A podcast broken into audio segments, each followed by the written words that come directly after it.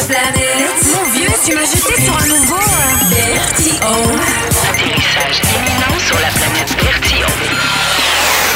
aujourd'hui, c'est euh, le 13 février. C'est la journée mondiale de la radio, Mélanie. Bonne journée, radio! Hein? Puis ça tombe bien que ce soit la veille de la Saint-Valentin parce que euh, je suis en amour total avec euh, ce média-là. Désolé, Lily. Hein? Mais, euh, mais je dois partager cet amour-là avec, avec le métier que je vais pratiquer là, dans quelques mois euh, depuis déjà 10 ans.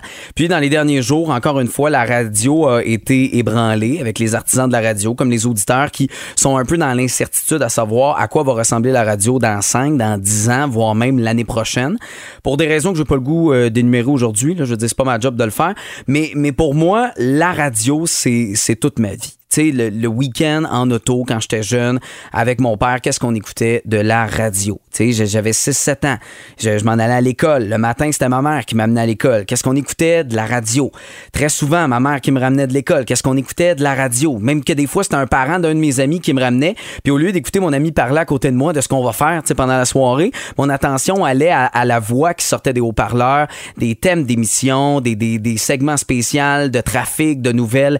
J'aimais tout entendre. J'aimais entendre chaque parcelle, chaque petit détail de ce média-là. Euh, puis pour une raison que, que j'ignore, mais j'observais que je voulais analyser Puis j'en ai animé des shows de radio quand j'étais dans ma chambre, quand j'étais jeune. J'avais même pas de, de micro.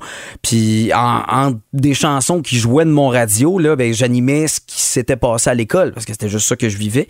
Puis je l'assumais même pas parce que je chutais pour pas que mes parents me, me surprennent à le faire. Hey, c'est niaiseux. J'étais allé en ATM au cégep de Jonquière. On s'entend, c'est l'école, une des bonnes écoles pour apprendre la radio. Moi, j'étais allé là pour devenir journaliste. Ah oui, en presse écrite? C'est quoi le rapport avec tout ce que tu sais, quand tu réalises tout ce que j'ai fait et cette passion-là que j'ai pour la radio? Encore là, je ne l'assumais pas.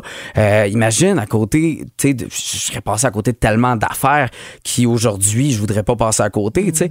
La radio, pour moi, c'est le plus beau média au monde à cause d'un seul élément et c'est sa proximité. Oui, on vous parle en direct d'un studio, mais de l'autre bord, là, ben là, vous nous entendez en ce moment, que ce soit dans votre auto, que ce soit au bureau, dans votre cuisine, dans une salle d'attente, sur la télé du salon.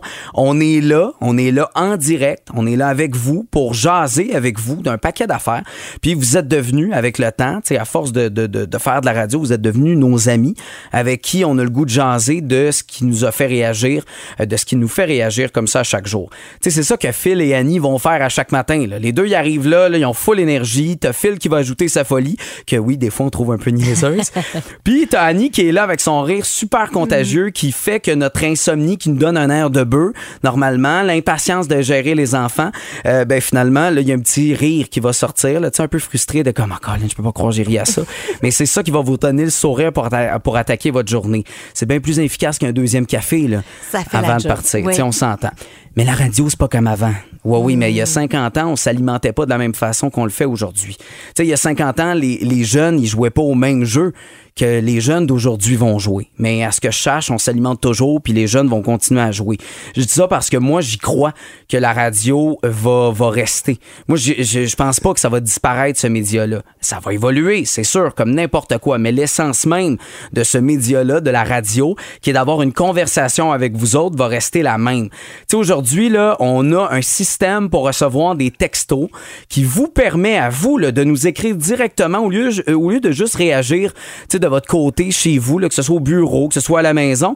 Mais vous, avez la chance de pouvoir nous texter au 22666 puis de réagir. On n'avait pas ça il y a 50 ans.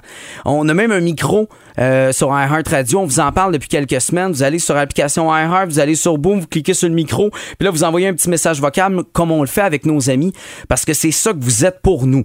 Moi, de la radio, j'aime ça. J'ai pas de plan B. Je veux en faire toute ma vie. Puis j'aime travailler aussi avec des passionnés de la radio. Puis aux jeunes qui veulent faire cette job-là, croyez-y. Euh, on en a besoin des plus grands passionnés qui, qui vont avoir des nouvelles idées, qui probablement vont amener des nouveaux auditeurs de tout âge. Puis aux artisans de la radio, au micro ou peu importe votre rôle, lâchez pas. Faut, faut être ouvert au changement. Sais, c'est pas évident quand ça fait 20 ans qu'on fait à peu près la même affaire, puis là on se fait demander de, de, de faire certaines choses que, Colin, que c'est pas pour ça que j'avais signé, tu sais, à, à la première place. Mais si vous avez encore cette passion-là à faire de la radio, euh, continuez à l'aimer autant comme vous le faites si bien parce que c'est avec notre passion qu'on va gagner ce combat des médias. Bonne journée mondiale de la radio.